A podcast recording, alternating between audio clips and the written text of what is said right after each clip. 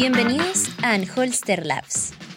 Porque creemos en el poder transformador de la tecnología, nos reunimos a reflexionar sobre las tendencias que lideran los cambios del Chile de hoy. En la actualidad, uno de los grandes retos que enfrentan los administradores de IT en empresas es el manejo de perfiles de usuarios y contraseñas. El inicio de sesión único o single sign-on es un procedimiento de autenticación que habilita a un usuario determinado para acceder a varios sistemas con una sola instancia de identificación. Su traducción literal es autenticación única o validación única. Y hoy en Anholster Labs vamos a conversar sobre sus ventajas y desafíos. Bienvenidos a un nuevo capítulo de este podcast dedicado especialmente a reflexionar sobre la vanguardia tecnológica y sus diversos alcances sobre el mundo de hoy. Estamos con nuestro director de operaciones, Andrés Villavicencio, eh, Sebastián Acuña, director de tecnología aquí en Anholster, y Constanza Escobar, quien es jefa de proyecto también aquí en Anholster. Yo soy Carla Espinosa, periodista. Eh, ¿Cómo están, chiquillos? Muy bien. Hola. Tenemos una cara nueva hoy día que no se había sumado al podcast. Le tocó esta vez a nuestro director de tecnología. ¿Cómo estás, Seba? Muy bien. Muchas gracias por invitarme. Bacán. Ya, entonces, ¿les parece que eh, para comenzar eh, creo que sería bueno que definiéramos single sign-on de manera un poco más acabada y técnica de lo que yo lo puedo hacer, eh, para que quienes nos escuchan sepan exactamente de qué estamos hablando.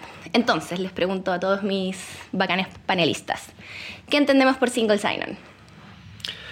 Ya, entonces single sign-on es no es en realidad una tecnología específica, sino que son un conjunto de tecnologías que todos como que alcanzan el mismo objetivo, que es que eh, en sistemas disjuntos tú puedas tener las mismas credenciales de autenticación, o sea, no solo las mismas credenciales, disculpa, que el mismo hecho de autenticación te dé permisos para trabajar en distintos sistemas a pesar de que estos sistemas sean disjuntos.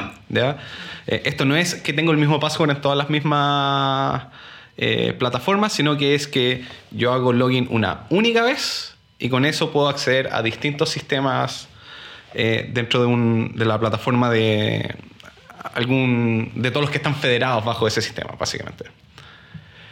Eh, Yo creo que el ejemplo más mainstream es como cuando entras a un sitio y te dice login con Google y tú ya estás logueado a tu cuenta de Google en el ah, navegador. Entonces, claro, entonces tú dices como, ah, sí, y Google solo te pregunta si autorizas la aplicación, pero no tuviste que volver a poner tu contraseña de Google y entras a ese otro sistema que claramente no es de Google. Pero, y, ah, y ese otro sistema nunca guarda una contraseña tuya, eh, mucho menos la que tú usas en Google. Pero este, este sistema en particular tiene que ver más con, eh, tiene un uso como más en empresas, no es como algo que yo voy a usar en mi computador personal.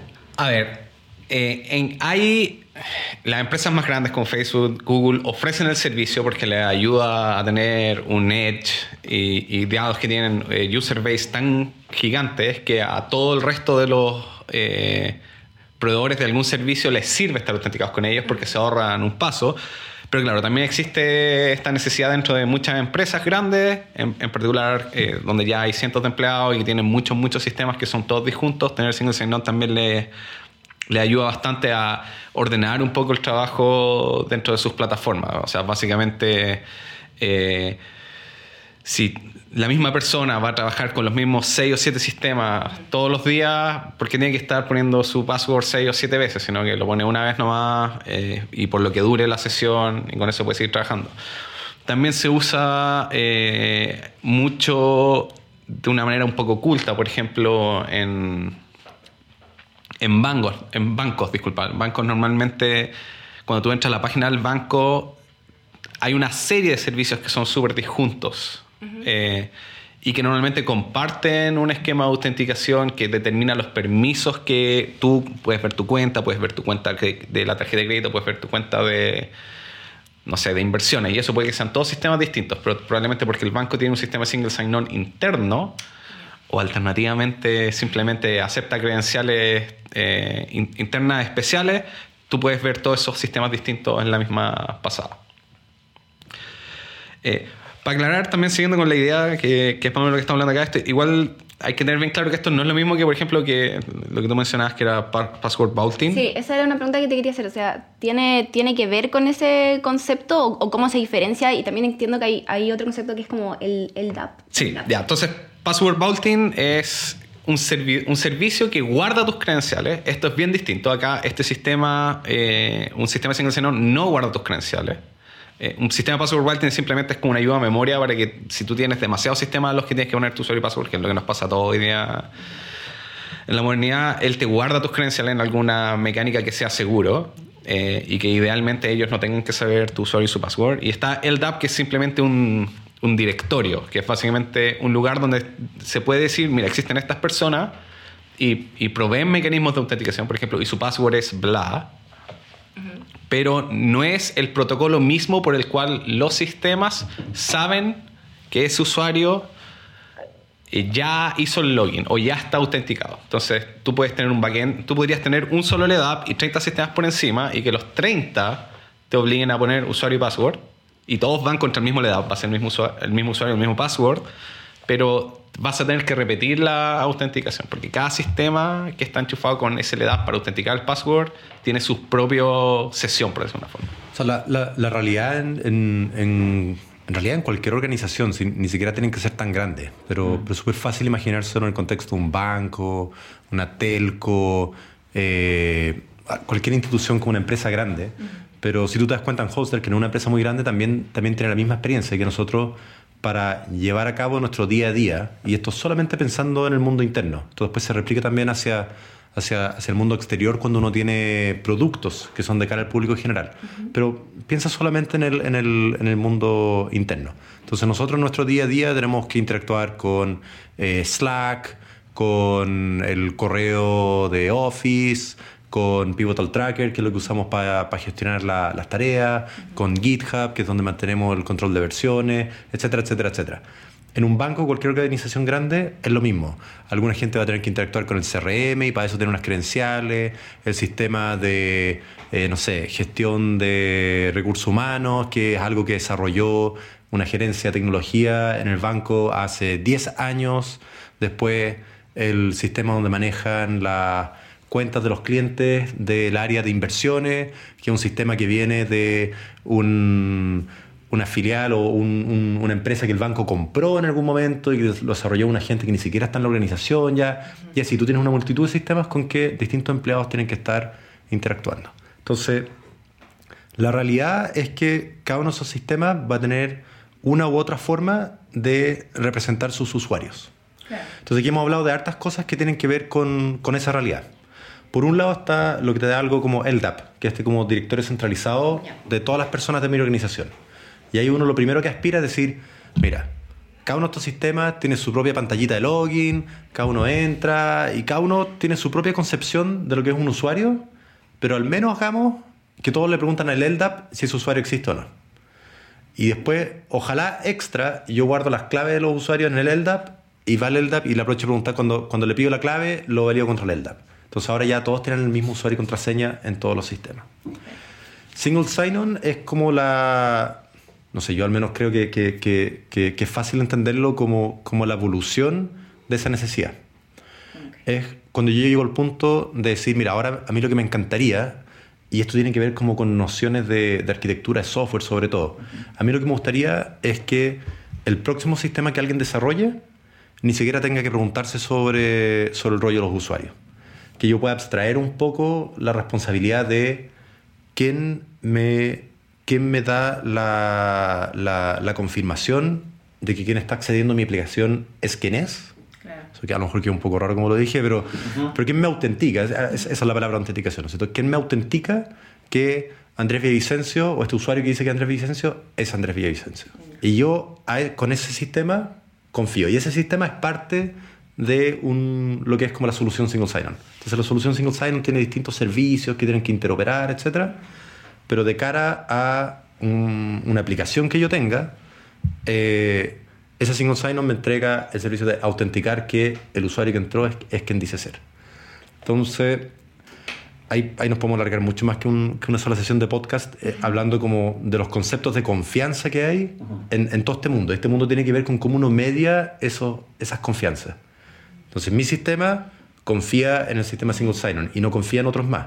Entonces tiene que validar de que cuando habla con el sistema single sign-on, sea el sistema single sign-on, no sea alguien que lo está reemplazando para tratar de, de, hacerme trampa en el fondo. O alguien externo de repente a la organización. Claro. Y cuando Andrés Villavicencio hace login, él ve la experiencia de login del single sign-on y él confía en ese login y no confía en otros login que se ven distintos o que no le valían el browser, que tiene el candadito verde, etc. Entonces hay varias, varias capas de confianza y single sign-on tiene que ver con cómo uno, cómo uno, cómo uno instrumenta un servicio que permite que interoperen otros servicios y entrega las confianzas necesarias a los distintos actores que, que existen. Entonces ahí hay, hay, como que rozamos harto como la parte un poco más, un poco más técnica. Em, pero claro, pero, se ofrece un valor primero a, a, los usuarios finales, de que tengan una experiencia entendible de yo hago login en, en, una pantalla de login confiable, reconocida, eh, entre con mi usuario, mi contraseña, que ojalá es uno solo para toda la organización, por ejemplo, y de ahí en adelante mi sesión que yo acabo de iniciar me sirve para entrar a múltiples sistemas distintos que están todos desarrollados por distintos lados, que pueden tener todos una historia por detrás distinta, que no están todos integrados, no es todo el mismo software, no fue todo desarrollado al mismo tiempo. Eh, pero yo con esa sesión la puedo validar en, distintas partes. Y a su vez, eh, para los desarrolladores, es yo poder abstraerme de tener que resolver ese problema de autenticación y poder depender de algo que ya está, que ya está hecho. Y el punto de vista de la organización es que todos estén entrando con un, un login, una contraseña, que no hayan tickets de soporte, que hoy se me perdió la contraseña de no sé dónde, ah, ya lo cambió. Que porque tus empleados tienen que usar ahora ocho sistemas distintos con ocho contraseñas distintas, todas las contraseñas son malas, ¿cachai? Porque nadie quiere acordarse de contraseñas claro, complejas. Normalmente tienes una para todo y al final es... Claro, entonces hay, hay, hay un valor que entrega a, distintas audiencias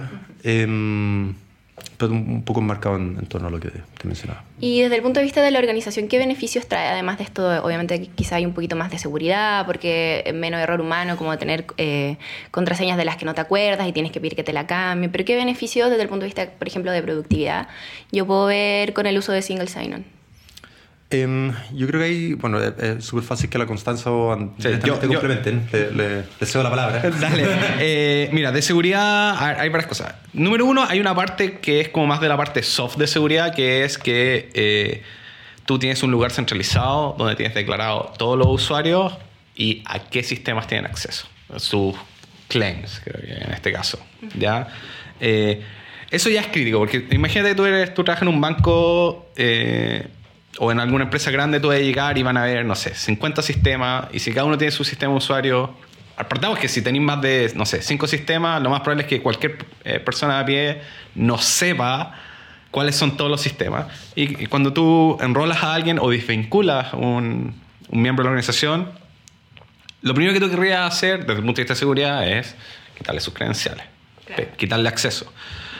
Si, si, tú no tienes algo como single sign-on, eh, te puede pasar perfectamente que tú le quitaste acceso en, eh, no sé, 47 de las 50 partes donde tenías que sacarlo y eso ya es un riesgo de seguridad, porque es súper difícil de seguir. En cambio, en Single Sign-On básicamente hay un lugar único donde tú dices, mira, de todos estos sistemas, tal vez yo quiero eh, descartar el login global, ya, este usuario nunca más puede hacer login en ningún sistema. O sabes que en realidad le voy a quitar acceso a todos estos y estos a quedar activos. Y en un sistema single sign-on normalmente eso ya queda visado. Es un, un temazo. Segundo es que eh, el hardening, al menos de la parte de credenciales, tiene que ir en una sola parte. Que es que eh, tú puedes hacer una sola pieza de tecnología que está bien eh, resuelta desde el tipo, tú lo puedes eh, hacer hackinético, lo puedes certificar bien, y ese es el que lleva la responsabilidad de proteger las credenciales de los usuarios. ¿ya?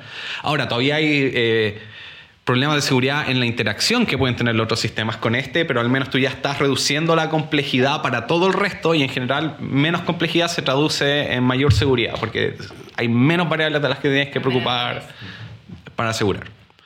Cuando, tú no tienes este tipo de cosas, eh, e-, esta no es la única razón por la cual, por la cual existen las políticas como de, de, acceso y de VPN súper estrictas en, en, organizaciones, pero, pero una de las razones que uno podría identificar es lo que decía Andrés. O sea, si yo, si yo, si yo no tengo la, la seguridad o yo, yo siento que, que, se me puede colar que al dar de baja a alguien no lo, no lo di de baja en todos los sistemas, ¿no es cierto? Eh, una forma súper fácil de yo protegerme de eso es decir, mira, en realidad ningún otro sistema se puede acceder desde Internet, tienes que estar en la VPN en la empresa. Entonces, si yo te saco la VPN en la empresa, ya eh, eh, em, te saco físicamente a la empresa. Em, eh, es mucho menos riesgoso si se me olvidó quitarte algún sistema. ¿cachai? Entonces, nadie puede entrar a nada si no es desde la VPN. Eso afecta la productividad al final, al final del día. O sea, uno puede imaginarse que no, pues igual te instalas tu cliente VPN, funciona súper bien y todo, pero, pero es mentira. Todo el mundo siempre tiene algún problema con las VPN, sobre todo cuando uno está en el mundo del desarrollo, usuarios más técnicos, etc. Entonces, el ir, eh, ir resolviendo estos problemas, eh, ir, ir eh, evolucionando la forma en que se resuelven estos problemas, en que se abordan, porque no son problemas que no estaban resueltos. Hay soluciones, pero que, que tienen esto, que lo que, lo que propone una solución como Single Sign-On es que es más productivo, es más fácil de mantener, etc. No es que, no es que era un problema que, que está absolutamente sin resolver. O sea, habían, hay password vaulting, que de cierto modo te resuelve como usuario el problema de tengo que acordarme de un millón de passwords, listo, está resuelto. Password vaulting, te olvidaste. Em, está el tema de dar de baja a la gente, el acceso. Ok, bueno, te pongo una VPN y se resolvió. La gracia de Single Sign-On es que me permite ir resolviendo esos problemas sin tener que agregar estos otros componentes, sin tener que introducir estas otras restricciones, aspirando un poco a, mayor productividad, ¿cierto? En, otras, en otras áreas. Em, pero sí, todo lo que hice ¿Y qué, estándares técnicos de Single Sign-On hay disponibles actualmente? Ya, mira, en realidad hay más de los que se podrían contar, pero mira, los más comúnmente usados está Kerberos, que es como, yo diría que es como más old school, por decirlo de una forma, y está súper orientado a autenticarte en una red privada. Ya. ¿Ya? Eh, y yo diría que eso está soportado por todo hoy en día. Kerberos. Aunque ya es como media, añeja esa tecnología, diría yo. Como que ya no. Yo lo he visto implementado pocas veces. Eh, yo lo he visto siempre, y yo siempre lo he visto, yo sé que no es, no es exclusivo de eso, yo siempre lo he visto en. Eh, como para controlar acceso a sistemas, así como a, a cuentas en sistemas Linux. ¿cachai? Claro. Sí. Eh, está bueno, el omnipresente Active Directory, que es básicamente, eh, bueno, está LDAP y Microsoft construyó toda una infraestructura sobre eso, que es Active Directory. Active Directory también ofrece facilidades de single sign-on. Eh, yo lo he visto pocas veces implementado bien, eh, en particular porque creo que integrar la parte web creo que ha cambiado, pero históricamente era más complicado. Era si tú tenías una autenticación Windows, si tenías sistemas Windows, era más fácil. Y con Explorer se podía hacer, pero a medida que Explorer ha dejado de ser lo más típico, eh, ha, salido. Está SAML, que es un, un protocolo que está como vaqueado por Oracle, Red Hat, Novell y todo ese tipo de empresas que eh, yo creo que mucha gente no, no, está muy a bordo de esa idea con XML y todo y está eh, OpenID Connect que es como yo diría lo más, que es básicamente lo mismo que SAML, pero con OAuth por detrás, por definirlo así, como muy, muy bajo nivel. Sí. Dale. Oye, estamos en Holster Labs conversando sobre las aplicaciones de Single Sign-On, sus ventajas y me gustaría que ahora adelantáramos alguna de, eh, sus posibles falencias. Pero le quería hacer primero una pregunta a Constanza, que ya es jefa de proyecto acá en Holster. Eh, ya hablamos sobre los beneficios que tiene esta, esta aplicación. No sé si estoy diciendo, usando bien el término este, aplicación. Este protocolo. Este protocolo eh, en, en, términos de empresa, pero en los proyectos. ¿Qué, qué ventajas trae o qué beneficios trae al, al, al desarrollo de los proyectos más específicos? Eh, bueno, de partida, empezar un proyecto que tenga, que necesite manejar usuarios es mucho más fácil, porque si yo eh, quisiera hacer una aplicación, no sé, pública, eh, ponerla en la App Store, una cosa así, ya no tengo que preocuparme en problemas de guardar bien las contraseñas de los usuarios y todo, porque yo no las voy a manejar. Y además es mucho más fácil atraer usuarios, porque si tú ya vivís como eh, logueado en Google y Facebook todo el día y se te ocurre usar un servicio nuevo y es llegar, apretar el botón de lo que llame con Google y listo. A la gente en general, mi impresión es que le da mucha lata cuando tienen que hacerse una cuenta y les mandan el correo. Entonces eso ya son dos cosas como mucho que, que te hacen la vida más fácil a ti como desarrollador. Entonces ya ahora tienes una forma fácil de como identificar al usuario y no te tuviste que preocupar de que tus contraseñas estén encriptadas, que después no te vayan a hacer un leak y que es como vergüenza pública frente al mundo.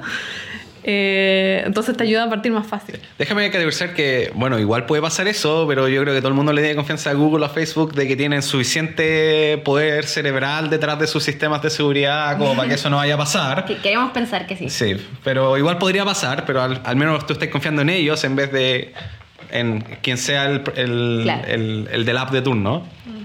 ¿Y qué estrategias de implementación hay para, para eso? Bueno, en casi todos los lenguajes ya tienen librerías que te lo implementan. Entonces es como le instalas una librería y dices, ya, me quiero conectar con Google y tú vas y te registras con Google y dices, ya Google, yo quiero que mi aplicación, que se llama, no sé, X, la gente se pueda loguear. Y Google te dice, ah, ya, toma, una clave. ¿Y, qué, qué, tecnologías como estamos implementados en el Holster?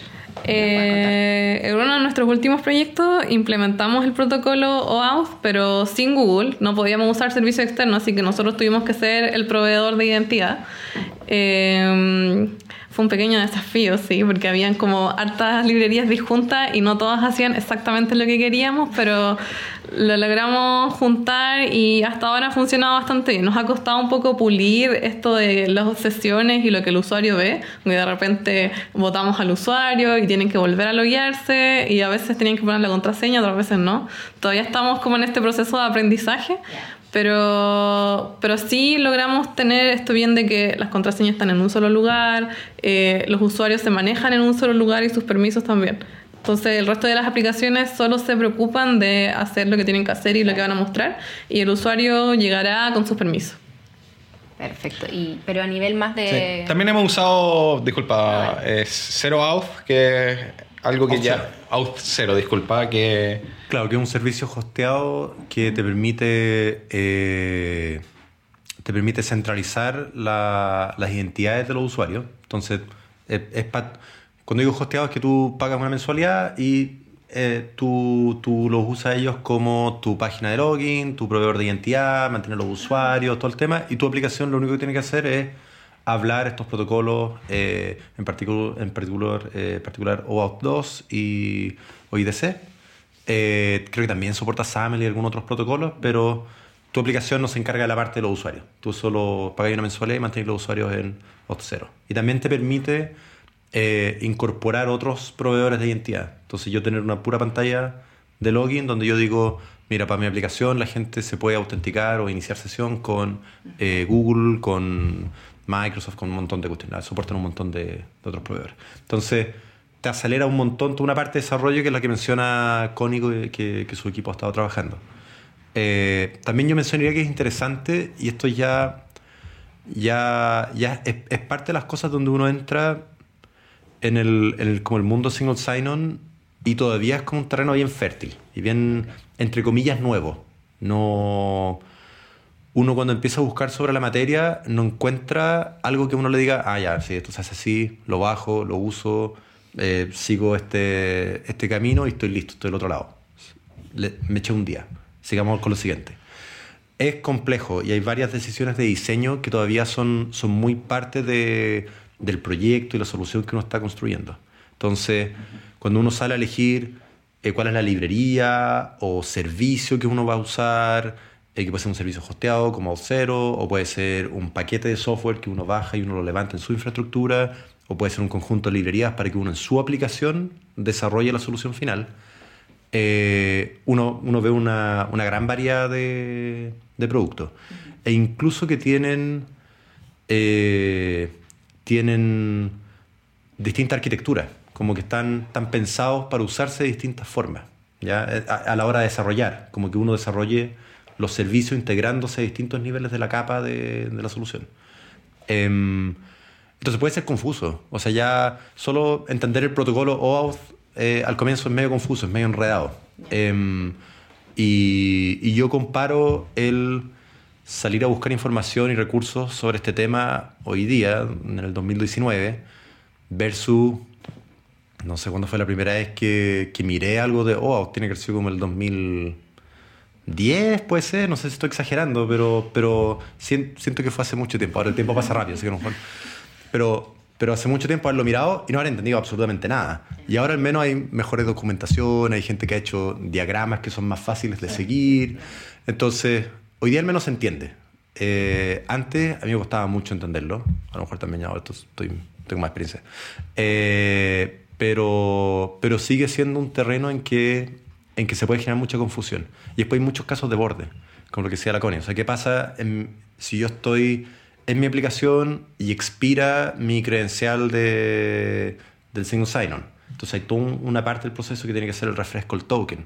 Pero ¿dónde vive el token? ¿Está viviendo en mi browser? ¿Está viviendo en el servidor? ¿Está viviendo en una capa intermedia? ¿Quién se encarga de refrescarlo? ¿Qué hace mi aplicación al intertanto? Si mi aplicación es una aplicación eh, del lado del cliente, hecho en algo como React, o si es algo que es como una aplicación más tradicional, donde, donde, donde estoy pidiendo el HTML en cada request. Tiene que funcionar distinto y uno tiene que pensar en, en cómo se acomoda cada, a cada, a cada contexto. Entonces es un, tema igual profundo, sobre todo para los desarrolladores. No, no es pegado un día. Hay, otra parte que yo también he encontrado que, entre más lo pienso, yo creo que es, es como el siguiente desafío, es... Eh, muchos de los sistemas que nosotros hemos trabajado tienen sistemas de permisos que son bastante complejos. Y poder mapear eso efectivamente a los claims que tú podéis definir en así como por default en out, es como que igual ya se pone un poco más, más complejo, en particular porque como, entendiendo que tampoco queréis pasarle lógica que es de tu sistema al sistema de autenticación de, del, del sistema single sign-on. Entonces, es como, cómo, poner bien ese borde y que los permisos que tienes en realidad eh, sean fácilmente transferibles de alguna manera controlada entre los sistemas. O sea, por ejemplo, eh, lo más típico es que uno puede tener permisos por perfiles. Eh, que según yo en OpenID con que existe el concepto de perfil. Sí, como que puedes entregar información del Claro, tenéis que seguir eso, pero tenéis que hacer que mapen exactamente. Y ahí empezáis a tener una dependencia que es un poco más dura, ya que es que yo tengo que reconocer los perfiles que están definidos en OpenID, o sea, en el sistema de Single Sign-On, y a esos atribuir cosas. Normalmente, por ejemplo, en el caso de una corporación, los cargos, es más directo. Pero otros sistemas ya más complejos que sean por usuario también se vuelven un poco más difíciles de mapear. Creo que eso es igual porque estamos como forzando un poco el protocolo a cosas que quizás no está tan pensado para hacer. Porque si uno lo ve en ejemplos de, no sé, la web, lo que normalmente te preguntan los sistemas de autenticación es a qué datos tuyos del servicio de autenticación pueden acceder. y, a, eso van los claims, pero como que al, al, sistema que recibe la autorización, en verdad no le importa tanto quién eres tú, solo a qué de tu información puede acceder. Entonces es como, son como cosas distintas. Lo, que dice André, y esto, está súper presente en, en, en, algunos sistemas que hemos estado empezando a diseñar en, otros proyectos distintos, donde también acá uno ya, ya trasciende lo que es solo la parte de la autenticación y tú tienes que ver con el mundo de la autorización. Entonces, está bien, tenemos, imagínate que ya tenemos resuelto el tema, tengo una forma súper confiable de decir cuando la sesión dice que Andrés Villavicencio es Andrés Villavicencio Ahora la pregunta es, Andrés Villavicencio, ¿tiene permiso para apretar este botón o no tiene permiso? Ah, Entonces, ¿dónde yo digo si tiene permiso o no tiene permiso para apretar ese botón? Está en mi aplicación que yo desarrollé y que no tiene nada que ver con todas las otras aplicaciones con las cuales eh, que, que, aceptan esa sesión. Y yo digo, no, no, acá, acá es donde sabemos si Andrés tiene, puede apretar ese botón o no. O lo tengo en este lugar centralizado, donde yo puedo aspirar a tener un gran gestor de permisos que dice, yo aquí puedo ver que Andrés Villavicencio tiene permiso para apretar ese botón en esta aplicación, tiene permiso para ver esta pantalla en esta otra aplicación, nada que ver, que, hizo un, equipo hace mil años.